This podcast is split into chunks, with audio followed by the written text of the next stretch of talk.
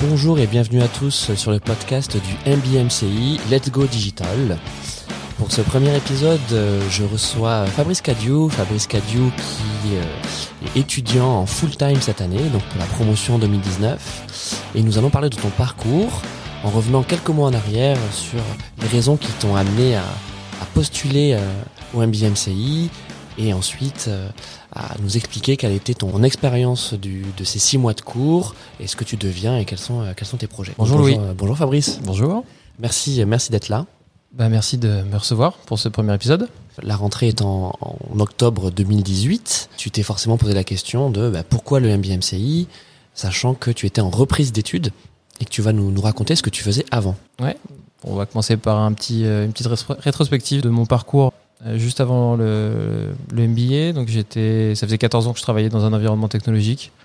Euh, mon dernier poste, c'était chef de projet euh, ingénierie dans l'industrie agroalimentaire. Donc ça faisait voilà 14 ans, j'étais arrivé un peu au bout, j'avais fait un peu le tour euh, de mon job. J'étais aussi complètement déconnecté de la stratégie d'entreprise.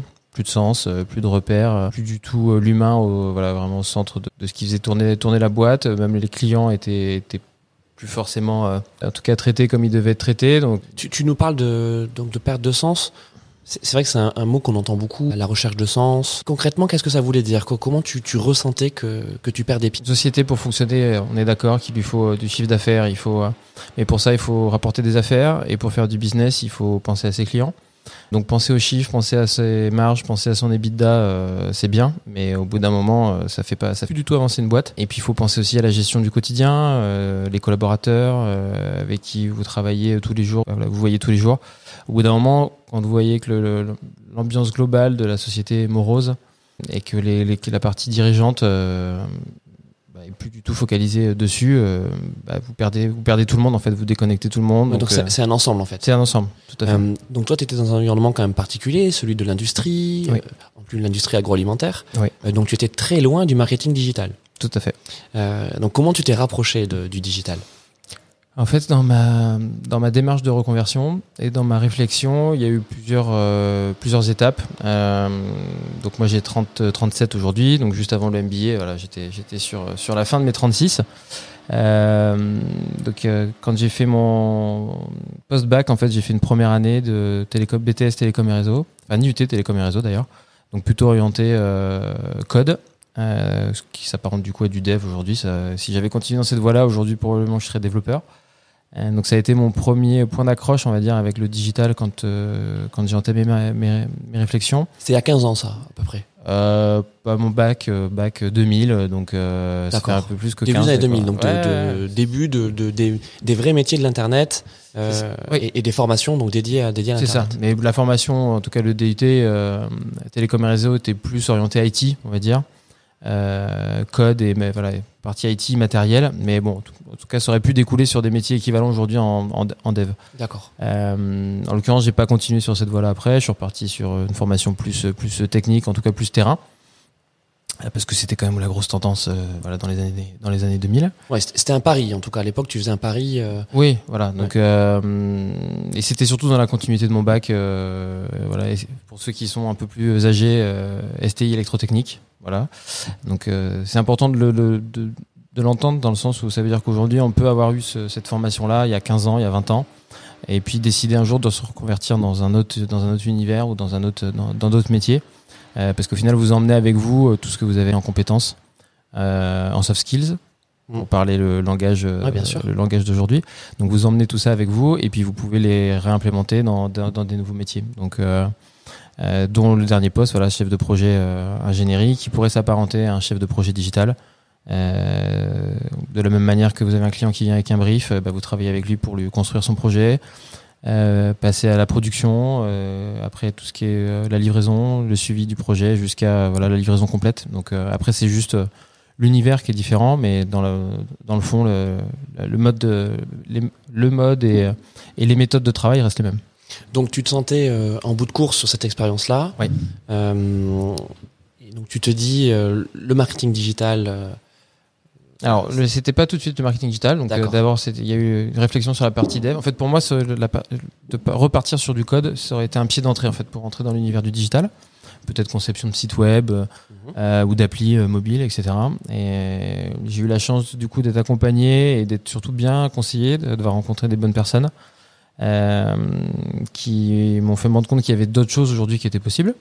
Euh, Ça veut dire quoi rencontrer des bonnes personnes? Ça veut dire que tu as fait la démarche de, de, poser des questions, de d'aller chercher des conseils? Bah, Déjà, euh, je pense que bah, aujourd'hui ça n'existe plus, pas, dans ce format-là, mais en tout cas le fonds Gessif, je suis allé les rencontrer, Pôle Emploi évidemment. Mais je pense qu'il n'y a pas de secret. Ce qui marche le mieux dans ces cas-là, bah, c'est par votre réseau. Donc euh, le cercle euh, peut-être familial au départ, euh, après le cercle euh, des amis par la suite. En l'occurrence, j'ai entendu parler du MBMCI, donc par l'intermédiaire d'une connaissance qui est qui connaissait, euh, qui connaît euh, Driss Youssef, qui est le président donc de l'Institut Léonard de Vinci, dont fait partie le, le MBMCI. Mais avant d'en arriver là, j'avais rencontré donc euh, un responsable de formation à l'école du multimédia à Paris. C'est lui au départ qui m'a d'abord ouvert sur d'autres possibilités, pas me limiter qu'au dev au final. Que de par mon dernier job, ça, ça, serait plus légitime de repartir sur un équivalent, donc chef de projet digital. Euh, et de là, ça m'a ouvert d'autres portes et du coup, euh, voilà, le marketing, euh, à l'intérieur duquel, en l'occurrence, par exemple, la formation du MBMCI, où il y a beaucoup de disciplines qui sont touchées. Et moi, j'avais envie d'être vraiment à 360. Et du coup, pas, pas d'être restreint à une seule tâche. Euh, ou un seul ou un seul domaine d'application dans cette univers-là. Ok, donc en fait, tu ressentais depuis un certain moment donc cette, cette envie d'autre chose, cette envie de, de, de, changement, de transformation. Oui. Tu n'avais pas d'idée claire, en tout cas au tout début vers où aller. Non. Et tu avançais pas à pas. C'était un peu du, du, test and learn finalement. C'est ça. Euh, ça a toujours été ma méthode de travail déjà avant, euh, antérieure à, au MBMCI. Donc, euh, je, en fait, à un moment donné, il faut, il faut, faut se lancer. Il faut, faut pas se dire euh, que c'est pas possible. Euh, la reconversion, c'est pas que pour euh, des gens plus, ou plus jeunes, ou, parce que c'est des discours que j'ai entendus. Euh, bah, 38 ans, 37 ans, euh, mmh. bah, pourquoi, pourquoi tu fais ça alors que potentiellement dans mon dernier job, la voie était presque toute tracée. Euh, j'aurais pris probablement la place de mon N plus 1 euh, et puis j'aurais continué dans cette voie-là, mais j'avais pas envie de ça, en tout cas. Ok. Euh, donc là, on est quoi? On est été 2018, grosso modo? C'est ça. On est dans la période euh, voilà, entre mai et, mai et août 2018. C'est ça? Ok. Euh, donc, tu as ce projet-là? Ouais. de suivre une formation? Mmh. Et forcément, il faut que tu en parles à ta hiérarchie, en tout cas à ton entreprise, à ton employeur. C'est ça. Raconte-nous comment ça s'est passé. Pas très bien. pas très bien. Euh, je leur ai exposé mon projet euh, voilà, professionnel en faisant part de, de, bah, de, mes, de mes soucis d'épanouissement au travail, de perte de sens. Euh, je leur ai aussi exposé la possibilité de que ça leur serve aussi à l'entreprise, qui était complètement et qui est d'ailleurs toujours en retard sur l'aspect digital. Euh, alors effectivement, ils auraient perdu un collaborateur sur le sur le métier où j'étais. Il aurait juste fallu trouver quelqu'un pour me remplacer. Mais par contre, ils auraient gagné quelqu'un opérationnel euh, au bout de six mois euh, sur le sur le digital pour les accompagner dans leur transformation à eux. Et qui, et qui en plus connaissait déjà l'environnement de l'entreprise. Euh, c'est ça. Mais c'était rajouter une compétence supplémentaire. C'est ça, rajouter une compétence complémentaire. Ça c'est le projet de base. Ça c'est le projet de base, les accompagner. Sauf que ça n'a pas du tout été entendu de la sorte. Euh, que euh, ils étaient complètement hermétiques à toute toute discussion, ce qui peut arriver. Après c'est dommage, tant pis pour eux. Donc moi j'ai pris pris le pari parce que pour le coup c'était le pari, du coup pas de rupture conventionnelle. Et sauf que moi j'avais déjà entamé mon projet et mes discussions en l'occurrence avec euh, le MB MCI et surtout j'étais été reçu donc euh, bah, j'ai décidé d'aller jusqu'au bout. J'ai dit bah écoute je vais démissionner. Tant pis, vous voulez pas me laisser faire ma propre transformation à moi, bah, je, vais, le faire tout seul. Donc euh, avec tout ce que ça peut engendrer, donc pas forcément d'indemnité chômage au démarrage. Après il y a des choses qui sont possibles financièrement. Ça, je l'ai écrit sur un article donc sur LinkedIn euh, expliquant un peu plus euh, quel, quelques quelques euh, aides que vous pouvez recevoir, mais c'est voilà, c'est ça, ça reste à la marge enfin, par rapport à un salaire, par rapport au salaire que tu que tu touchais avant. Euh, et donc bon, les, les, aides et les astuces que tu as pu trouver, mmh. c'est quand même compliqué. Il y a, il y a une vraie perte, sachant qu'en plus toi, donc tu parlais de de tes proches qui t'ont soutenu. Oui. toi, en l'occurrence, tu es papa en plus, oui. donc d'une petite fille, ouais. Qui a deux ans. Ouais, de, bah aujourd'hui elle a deux ans et demi, c'est ça. D'accord. Donc euh, bon, c'était un, un, choix aussi qui, qui, comportait un lot de risques. C'est ça. Euh, mais à quel moment euh, tu t'es dit, euh, ok, en fait, je franchis le Rubicon et j'y vais. J'y vais. Je pense qu'il y a un moment donné, dans arrivé à un certain âge, on, alors ça fait vieux toujours quand on dit ça, mais il faut vraiment se remettre au centre et penser à soi, qu'est-ce qu'on a envie de faire et surtout où est-ce qu'on a envie d'aller. Et je pense que le fait aussi, moi, d'être papa m'a donné la force aussi d'aller jusqu'au bout. Parce qu'au final, quand vous partez sur un projet de reconversion qui peut, qui peut s'apparenter à un projet de vie. Vous embarquez tout le monde avec vous. Mm. Vous embarquez euh, votre compagne, vous embarquez. Là, si vous avez des enfants, voilà, ils vont subir ça aussi. Vos proches vont- peuvent su- vont subir euh, pendant six mois euh, votre rythme un peu soutenu de voilà de cours, euh, de travail à la maison, de d'investissement personnel que vous devez mettre en place. Donc, euh, bah, vous avez besoin de de- de- d'avoir ce soutien de, de, de vos proches et qui vous accompagnent pendant pendant cette période-là. Est... Alors justement, on va en parler donc des six mois de, de cours, puisque donc là, toi, tu as suivi le, le programme full time, Oui. donc qui est six mois de cours entre octobre et mars, et ensuite à partir d'avril, donc c'est soit six mois de stage, soit six mois euh, de, de, de- de contrat euh, si y a une embauche, ou alors de création d'entreprise. c'est ça. Ça, c'est euh, une autre une autre question. Et puis il y a également le format part time, qui est le format que tu avais euh, donc euh, initialement suggéré à tes employeurs Tout à fait. qui est celui de suivre euh, la formation pour une semaine par mois pendant 12 mois. Donc en fait, la, la formation dure un an et au final, tu arrives donc transformé avec des nouvelles compétences. Ça. Donc nous, on parle bien du full time. Je resitue euh, chronologiquement. Donc euh, tu as fait tes démarches en, à l'été 2018. C'est ça. Tu as ta rentrée en octobre. Ouais. Et là, tu arrives. C'est la rentrée. qu'est-ce que qu'est-ce que tu ressens Euh, déjà, ça fait drôle de retourner sur les bancs de l'école. euh, bah, ouais, quasiment qu'à 17 ans, 17 ans après, la- après les avoir, après, après avoir quitté. Un peu d'appréhension au départ. Euh, déjà par rapport à mon profil, euh, qui peut paraître des fois un peu atypique, parce que pas issu du digital, pas en poursuite d'études, euh, pas issu d'une école de commerce ou de peut-être de marketing classique. Pour le coup, euh, j'étais vraiment très loin. Après, euh, j'ai la j'ai la chance d'avoir toujours été euh, curieux et en tout cas m'intéresser à plein de choses. Donc euh, euh, pendant l'été et les quelques, voilà les, les deux mois qui ont précédé la rentrée, j'en ai profité pour essayer voilà de, de de faire beaucoup de cours en ligne pour euh, voilà pour essayer de d'appréhender au mieux la, la rentrée. Notamment, tu avais fait la, la- la certification Google Digital Active Tout à fait. euh, donc pendant l'été. C'est ça. Qu'est-ce que donc bon, elle, est- relativement connue cette cette certification. Ça prend un petit peu de temps quand même de le faire. hein. Il y a plusieurs il y a plusieurs modules. Oui, ça faut prendre faut prendre un peu de temps pour le faire au calme. euh, euh, ça permet un peu de poser les bases et puis de découvrir un peu. Bah, moi, en l'occurrence, c'était la découverte de, de mon prochain univers. Mhm. euh, où j'allais où j'allais évoluer. Donc euh, Ça t'a permis de de mieux appréhender euh, le, le programme peut-être? euh, ça m'a surtout montré, montré parce que dans dans les dernières euh, expériences que j'ai que j'ai faites, alors là du coup c'était pas dans le cadre professionnel, c'était plus sur sur mon temps perso. Euh, on avait créé un site e-commerce donc avec euh, avec euh, ma compagne. Euh, et on a sur, on s'est surtout, je me suis surtout rendu compte après avoir fait cette formation-là qu'on avait tout fait de travers en termes de stratégie, euh, et que si c'était à refaire, euh, bah, je pense qu'il aurait fallu faire ce, ne serait-ce que cet, cet atelier Google euh, avant. Euh, ça aurait évité bien des, bien, bien, bien des soucis. Donc ouais, effectivement, ça pose les bases, ça pose un peu le, un peu le, un peu le cadre. Euh, pour avoir voilà quelques notions en arrivant, euh, pour moi en tout cas en arrivant mi- mi-octobre. Et donc tu, commences donc les cours. tu es dans, des deux premières semaines. Est-ce que tu as senti que c'était dur? Est-ce que tu vois, tu as, senti que ça allait être six mois intense et Dans tous les cas, c'est ça, c'est sûr que ça s'est senti que ça allait être intense. Il faut pas se, faut pas se voiler la face sur sur voilà, ces six mois. Euh, J'avais eu la chance moi avant d'échanger pas mal avec des promos précédentes euh, sur des certains events euh, qui ont été organi- organisés, donc comme la Paris Retail Week par exemple où euh, euh, on a fait la couverture sociale média de l'é- de l'événement. Donc ça m'a permis de rencontrer des anciens des anciens étudiants, de discuter avec eux. Euh, aussi bien des parts que des foules. Donc euh, moi, ça m'a conforté dans mon choix pour le full. Euh, surtout que moi j'étais vraiment en reconversion, donc pour moi c'était le choix. euh, enfin, au final, après réflexion, même si au départ c'était le part-time, s'il y avait eu une alternance avec l'entreprise, mais de par mon, mon profil, ça avait plus de sens de faire le full pour vraiment être à fond. Et moi, dans ma démarche, de toute façon, c'était euh, si je veux réussir mon projet, il faut que je me donne à fond. Donc, euh, pour le coup, les six mois euh, se prêtaient très bien, très bien à ça. Donc, en termes d'intensité, je, ça y avait pas de souci. Après, ce que je me suis rendu compte et qui m'a rassuré, que ce soit sur les deux premières semaines, même le premier mois, c'est que je- j'aurais pu penser être beaucoup plus en décalage avec des gens déjà issus de cet, uni- cet univers-là.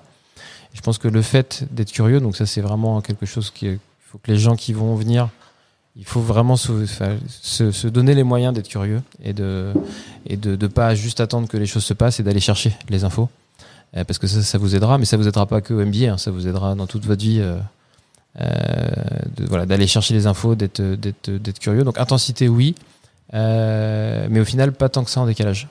D'accord. Et donc sur l'aspect, donc tu, tu parlais des, des soft skills, sur sur l'atmosphère, sur l'environnement dans lequel tu baignes quand tu quand tu fais le MBMCI. qu'est-ce que qu'est-ce que ça a changé en toi? Qu'est-ce que ça, ça, a suscité? Ben, Je vais faire un, un, lien de de parenté peut-être avec un genre de télé-réalité. Ça veut dire que là pendant six mois vous êtes en full time, 60 60 étudiants tout le temps les uns avec les autres passer plus de temps avec, euh, avec vos camarades de classe qu'avec vos proches ou vos potes. Euh, donc euh, c'est c'est une vraie aventure humaine. Il y a eu beaucoup de bienveillance pendant, pendant les six mois, donc ça c'était hyper important. parce qu'on passe par des moments compliqués, des moments difficiles. Il y a beaucoup de travaux de groupe, donc bah, les différences d'âge peuvent faire aussi des fois que ça peut être compliqué à gérer au, quotidien. Si je dis pas de bêtises, je crois qu'on était entre 22 et 42 là sur sur la promotion full time de cette année. Euh, et au final, avec peut-être plus de, de trentenaires et plus qu'en qu'en dessous. Euh, oui, la moyenne d'âge était à 30 ans cette année. C'était, cette année, c'était 30-32. Donc euh, voilà, moi j'étais plutôt sur la fourchette haute avec mes 37. Euh, mais au final, ça se passe, ça se passe bien. Donc c'est, c'est très enrichissant en tout cas de pouvoir partager tous ces moments-là avec avec euh, avec des gens de tous horizons, d'univers différents, de jobs différents, de formations différentes.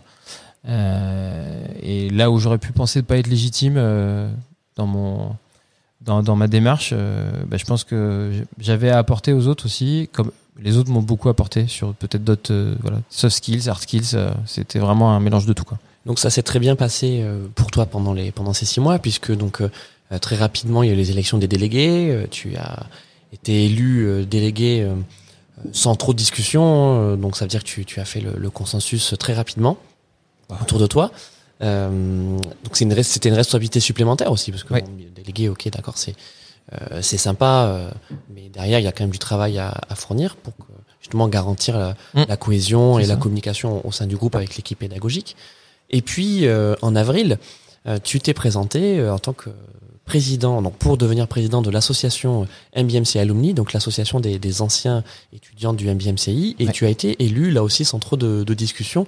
Donc raconte-nous cette, euh, cette progression fulgurante. euh, J'ai pas prévu de faire de politique, mais euh, non, j'avais envie de, de continuer sur, sur, la, sur la lancée. Euh, parce qu'effectivement, au début de la formation, euh, bah, que ce soit toi ou Alexandre, vous avez dit, euh, vous allez voir, ça va passer vite. Alors en début d'année, on rigole, on dit ah six mois, on a le temps de voir venir. Et puis au final, on se retrouve vite en décembre avec la première coupure de, de, de deux semaines. Euh, et après, on réattaque en janvier, euh, bah, doucement sur les 15 premiers jours. Et puis après, on passe la seconde, voire la troisième. Euh, donc entre les cours, euh, les missions de conseil, euh, bah, tout ça passe très vite. Et on arrive au mois d'avril. Euh, et on se dit putain c'est déjà fini. Alors désolé pour le gros mot, mais c'était un peu cette sensation là. Euh, et, et du coup le voilà l'association MBMC Alumni c'était pour moi c'est une manière de continuer à, à pérenniser cet esprit là et, euh, et parce qu'il y a plein de il y a surtout plein de choses à faire. Euh, voilà Thierry Pires l'ancien président ils, ils, ont fait beaucoup de choses déjà avec le bureau et, euh, de l'association qui a été créée en 2012. Donc euh, ben, voilà, on a d'autres projets pour essayer de, développer l'assaut euh, et de continuer à garder cet esprit bienveillant euh, voilà, au-delà de, au-delà de la formation. Que ça s'arrête pas en fait euh, voilà, le, le 12 avril. Le, le 12 avril, quand ça s'est terminé, bah, le 13 c'est fini. Non, il faut, faire en sorte que ça continue derrière. Oui, c'est ça. Et puis on, a bien vu que l'association avait répondu présent euh, lors de la soirée des 20 ans du MBMCI le 7 juin dernier. Donc il y a aussi un désir de la part de, toute la communauté MBMCI, de se revoir régulièrement euh, et de s'apporter mutuellement. Ben en fait, je pense qu'il y a, l'envie, elle est là, et après, il faut juste trouver comment euh, agglomérer toute cette envie pour euh, voilà pour en sortir des choses. Donc là, il y a des choses qui vont arriver, des portraits, des dîners thématiques, pourquoi pas des podcasts aussi, du coup, vu qu'on sort, le MBA se lance, se lance là-dedans. Donc non, l'idée c'est de voilà, c'est comment on arrive à organiser tout ça euh, articuler tout ça euh, pour que bah, tout le monde trouve sa place et trouve ce dont il a besoin.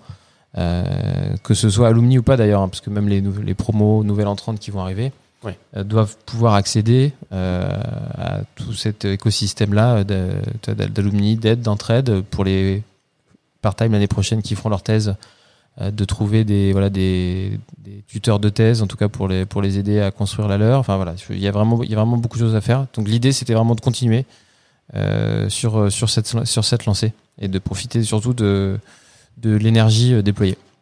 Donc pendant tes, tes six mois de cours au, MBA, forcément à partir donc à peu près de décembre janvier, tous les étudiants cherchent un stage. Ou, ou mieux, hein, certains trouvent des, carrément des CDI, hein, ça, a été mm. le cas, ça a été le cas cette année, pour avril. Ouais. Et toi, tu as reçu énormément d'offres. Alors raconte-nous ce qui s'est passé. Euh, euh, dans ma recherche de légitimité, je m'étais posé la question, je me suis dit, ok, trouver un stage à 38 ans, euh, sachant qu'en général, les profils de stagiaires, euh, pour en avoir euh, autour de moi actuellement d'ailleurs, euh, là où on enregistre l'émission, c'est en général des profils plutôt plus jeunes. et au final, ça a plutôt été une force, le fait d'être plus âgé, d'avoir de l'expérience.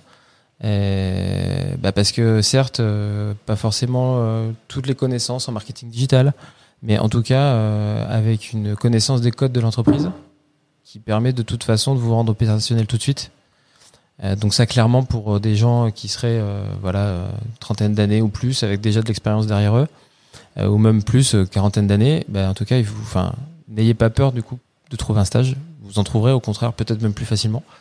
Euh, et je pense que du, tout mon univers qui a fait, qui a fait de moi aujourd'hui ce que je suis devenu professionnellement fait que bah, les, gens, les gens, mon profil était intéressant. Code de l'entreprise, univers de l'industrie. Euh, le gars, il avait une expérience commerciale.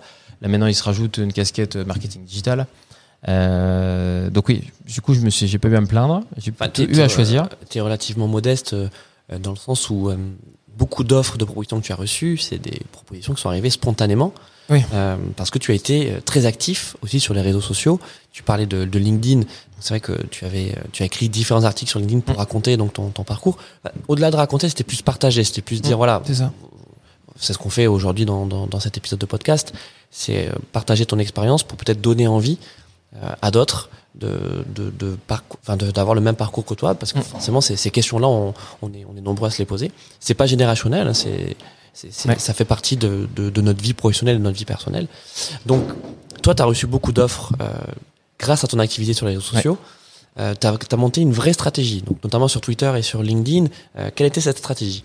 Euh, De toute façon, les réseaux sociaux, euh, je vais, je vais, enfin, vais peut-être vous l'apprendre, mais bon, si vous êtes déjà écouté le podcast, c'est que vous êtes dans cette réflexion-là. Mais pour les, sur les réseaux sociaux, pour exister, il faut être actif. Vous n'avez pas le choix.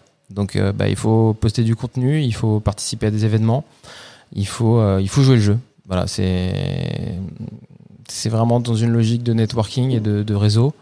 Euh, bah ça se travaille. Enfin, si vous attendez que ça vous tombe euh, tout cru dans la bouche, euh, alors pour certains peut-être que ça marche, mais ça, ça demande un peu de travail, un peu d'investissement. Donc, bah voilà, c'est stratégie de contenu. Du coup, c'est vraiment ça, travailler son personal branding et sa et sa e-réputation.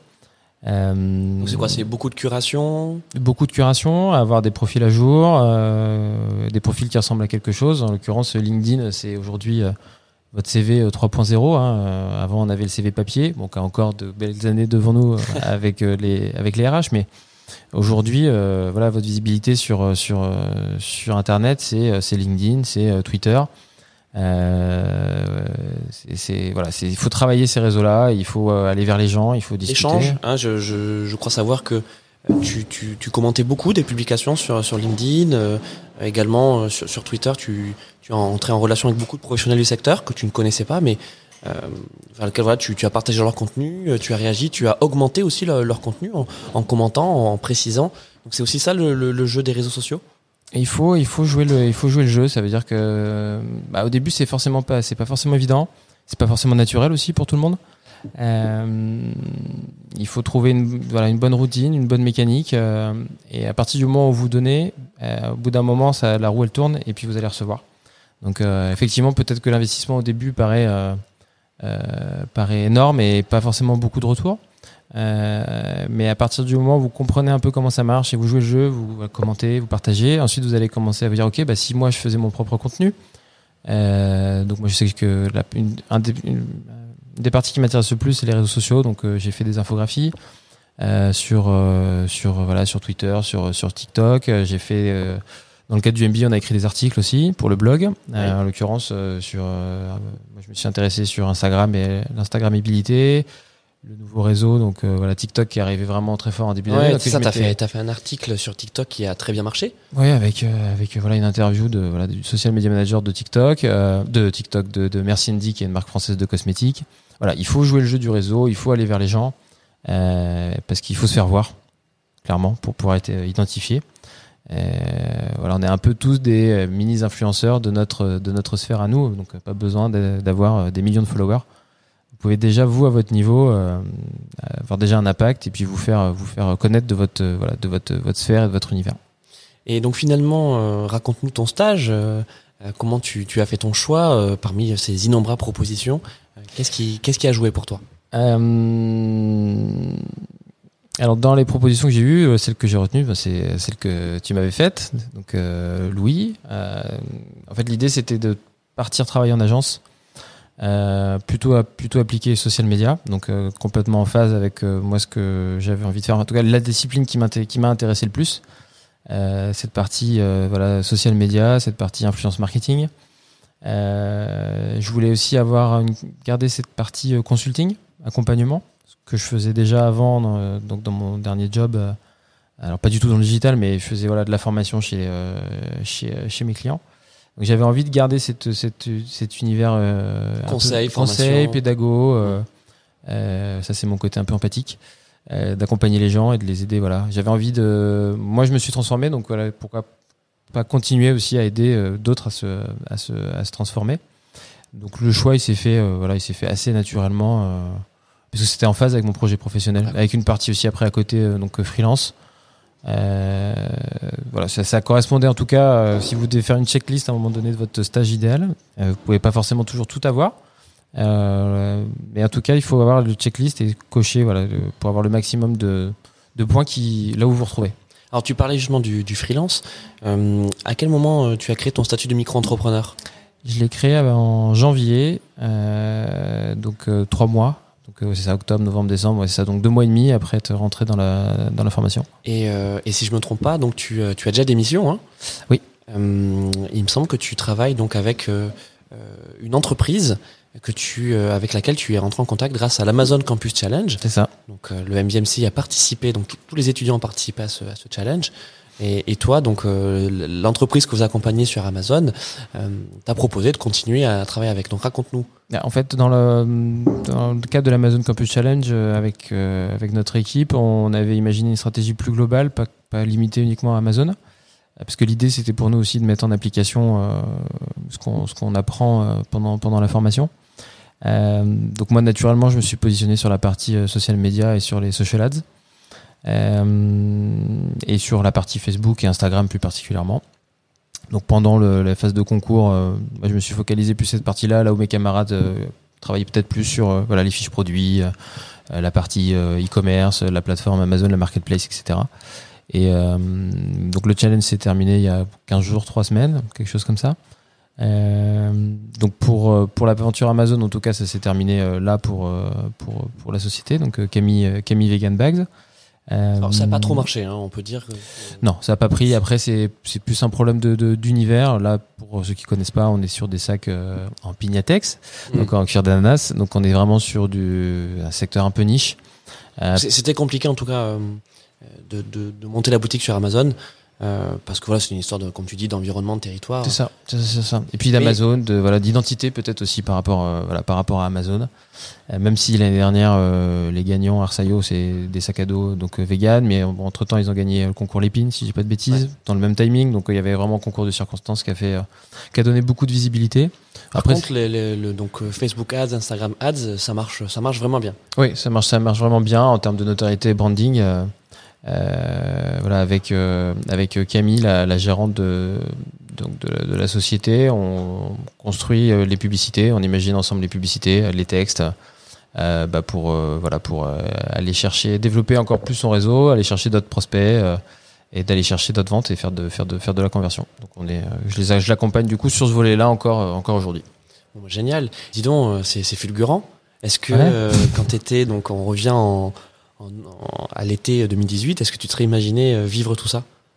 Non. En arriver jusque-là aussi vite? Non, pas du tout. Euh, non. Non, mais après, euh, ce qu'il faut avoir conscience, c'est qu'à partir du moment où vous, vous investissez, euh, j'estime aujourd'hui que c'est peut-être un, un, juste retour de l'investissement. Tout à l'heure, on parlait de voilà sur les réseaux sociaux de l'investissement qu'il faut mettre en termes de présence. Euh, de partage, euh, de création de contenu, même si on n'a pas envie que ça paye pas tout de suite. Et au final, ça finit par payer. Et là aujourd'hui, alors certes, c'est peut-être rapide, mais euh, en même temps, pendant pendant six mois, je me suis donné les moyens de pouvoir en arriver là. Euh, donc, euh, donc euh, je suis hyper content parce que ça marche, mais du coup, là c'est que le début en fait. C'est pas, c'est pas la fin, c'est que le début. c'est que le début. Écoute, bah, Fabrice, merci, merci beaucoup d'avoir inauguré ce podcast avec moi. Merci pour votre écoute et à très bientôt avec le MBMC. Merci Louis.